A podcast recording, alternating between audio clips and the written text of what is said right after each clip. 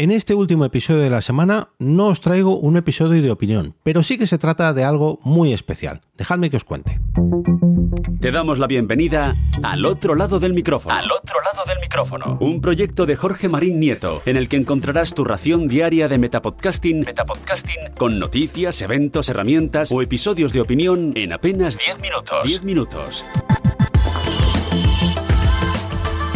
Bienvenidos y bienvenidas al otro lado del micrófono, donde podréis conocer un poquito mejor el mundo del podcasting gracias a mí, gracias a Jorge Marín, el que os trae cada día en apenas 10 minutitos noticias, eventos, curiosidades, herramientas y todo lo que se cruza en mi camino relacionado con el podcasting.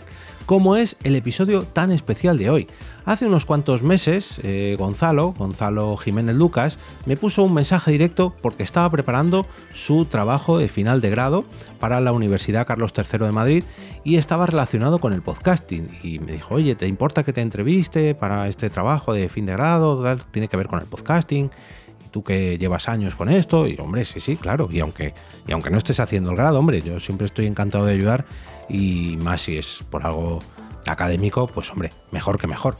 Eh, de hecho, no es el primero que me pide ayuda en este sentido, aunque sí que es el primero que una vez acabado me lo trae de vuelta. Y es que hoy, precisamente, quiero traeros el reportaje radiofónico que ha presentado Gonzalo para su trabajo de fin de grado en periodismo en la Universidad Carlos III de Madrid.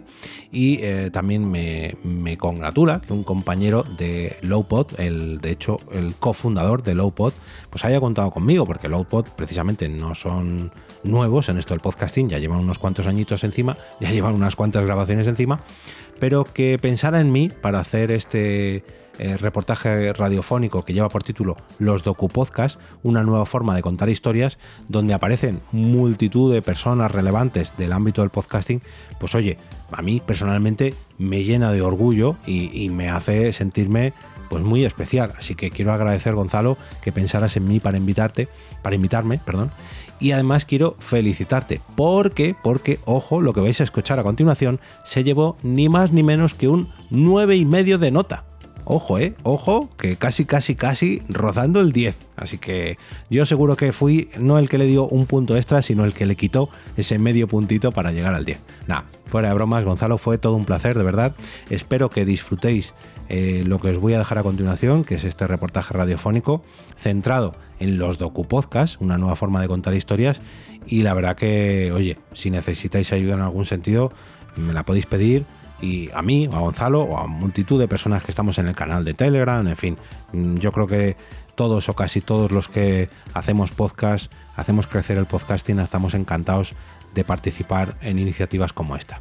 Así que a continuación os dejo el docu podcast, perdón, el eh, reportaje, los docu podcast, una nueva forma de contar historias para que lo disfrutéis. Son apenas 10 minutitos, lo típico que escuchéis en este podcast un, un docu podcast es, una herramienta para, cerrar los ojos y desarrollar la imaginación. Un documental sonoro o un podcast narrativo, lo que te está contando es una historia. Pues es un documental, pero, pero mucho más enfocado en contar una historia que en mostrártela. Lo que hacemos es eh, contar la realidad con la gramática de la ficción más parecido a la crónica escrita que a la radio tradicional. Están construyendo un concepto de entretenimiento. Eh, un podcast narrativo es un, es un formato periodístico sonoro. Te tiene que dar a través del oído una experiencia completa, te tiene que dar em, sensaciones, te tiene que dar ambiente, te tiene que dar información, te tiene que dar entretenimiento, todo ello solo a través de la voz. El podcast narrativo o docu-podcast es el heredero anglosajón de una tradición reporteril del periodismo narrativo, cuyo objetivo es adaptar historias. De hecho, se encargaron primero grandes empresas y medios de comunicación estadounidenses como el New York Times o la BBC, para más tarde llegar a España finalmente en el año 2016. Entonces llegó el primer podcast narrativo, le llamaban Padre, convención especial en los premios Ortega y Gasset de 2017. Uno de sus seis creadores fue el pionero José Ángel Esteban. José Ángel es director de audio y podcast del grupo Vocento, donde produjo su podcast Fuera del Radar y es además guionista, profesor y periodista. José Ángel también es conocido, entre otras cosas, por la producción del docu-podcast El Rey del Cachopo. Eh, le llamaban padres la adaptación de una investigación pero con una propuesta narrativa completamente diferente de la que tenía el libro, que había escrito Carles Porta, que contaba un caso terrible, durísimo de pederastia. Y a partir de ahí, es verdad que luego yo y alguna gente más han empezado a hacer podcast narrativos. De hecho, tampoco había ningún otro contenido de esas características en ningún otro sitio. Y eso sí que es verdad que fue un innovador, marcó tendencia y fijó un poquitito el marco narrativo donde se podrían encajar otras propuestas. Pero ¿por qué surgieron todas estas iniciativas? Hablamos de plataformas de podcast como Sonora o también de la producción de podcast narrativos en Latinoamérica con Radio Ambulante, Hoy tenemos el placer de hablar de este fenómeno con David Trujillo, productor senior y periodista de Radio Ambulante Estudios. Radio Ambulante nace en 2012 con la idea de crear eh, un, como un emprendimiento en periodismo independiente y narrativo, porque es que las, historias, buenas historias no tienen fronteras y Radio Ambulante tiene esa idea ¿no? de, de, de demostrar que somos muy parecidos más allá de lo que creemos, con nuestras particularidades dentro de cada país, pero somos muy parecidos. ¿Y cómo se ha materializado esto en España? Nos arroja un poco de luz la directora de podcast del diario.es, Izaskun Pérez Luis. Izaskun es productora ejecutiva del podcast Un tema al día, el podcast del diario.es, y del podcast Anguita y Julio. Además, Izaskun es especialista en distribución de audio digital y para ella estas son las razones por las que el podcast narrativo ha irrumpido en el panorama del consumo de audio digital en España. El audio tiene un poder de evocar emociones que ningún otro formato tiene. Tú puedes recrear con el sonido eh, la playa.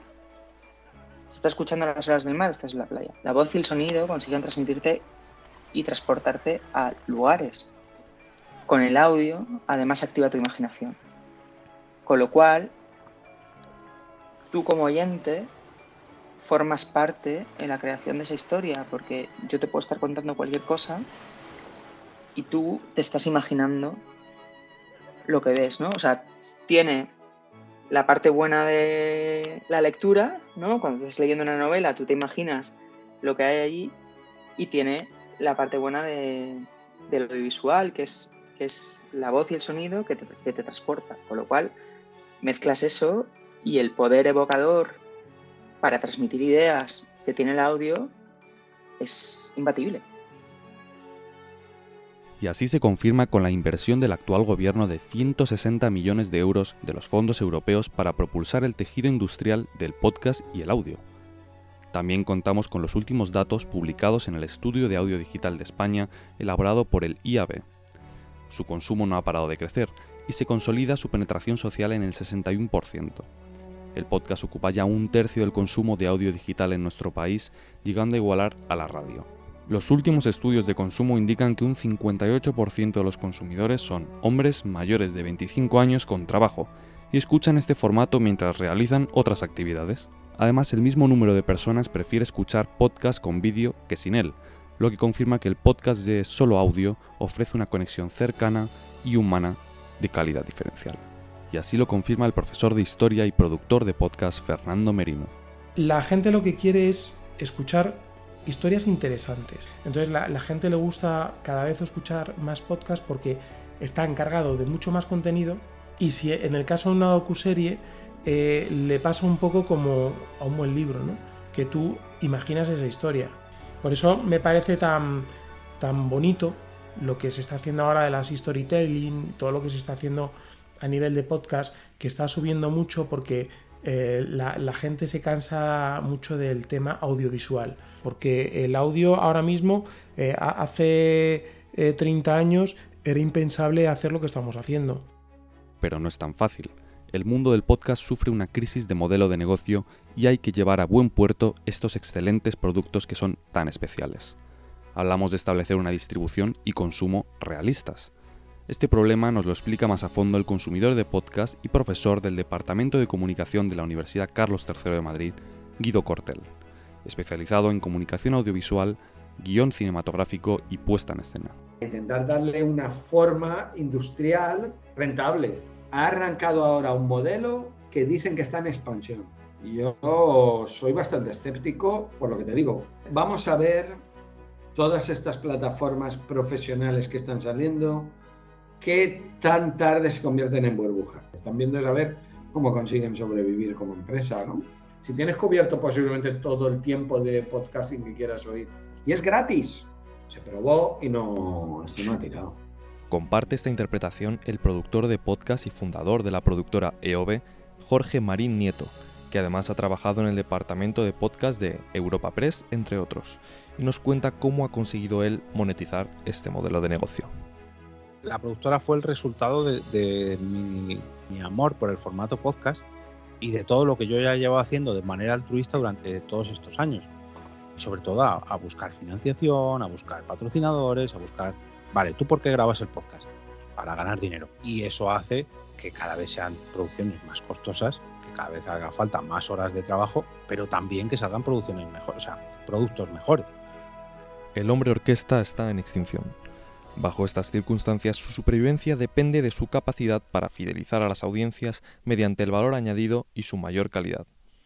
Esto se puede traducir en publicidad, suscripciones o aplicaciones de pago como la plataforma del New York Times de audio o Sonora, aunque esta última recientemente acaba de retroceder de nuevo al modelo en abierto con publicidad por este mismo problema financiero.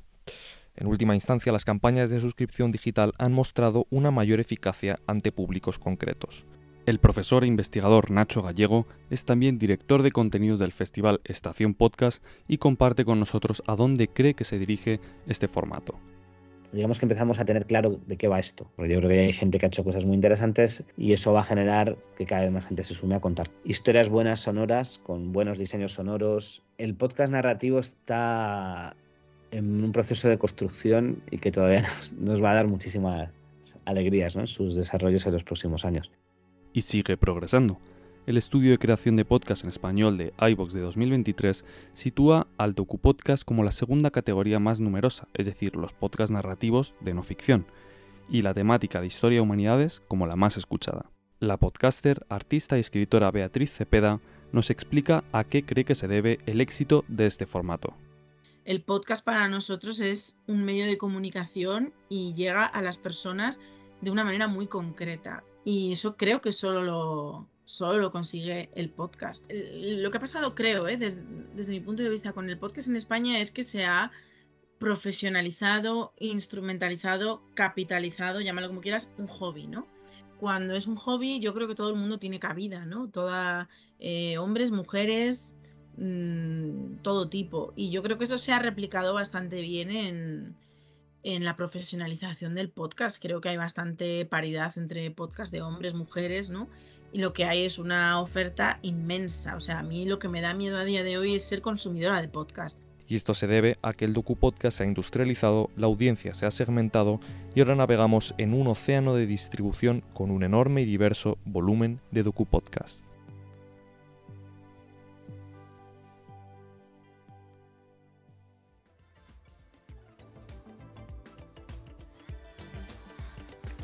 Y como cada viernes, desearos un gran fin de semana lleno de podcast o lleno de reportajes radiofónicos, como es este caso, pero eso sí, que os gusten tanto como para recomendarlos el próximo lunes con motivo del lunes podcastero.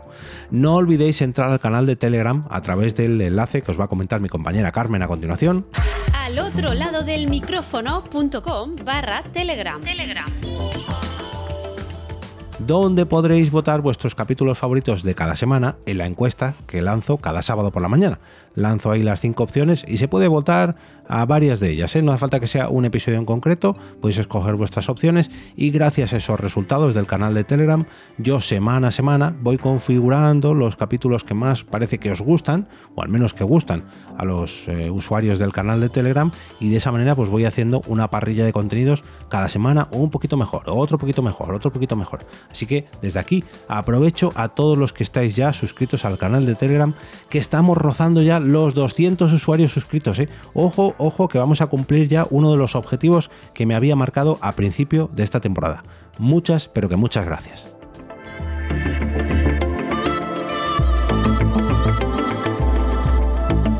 Y ahora me despido y como cada día regreso a ese sitio donde estáis vosotros ahora mismo, al otro lado del micrófono.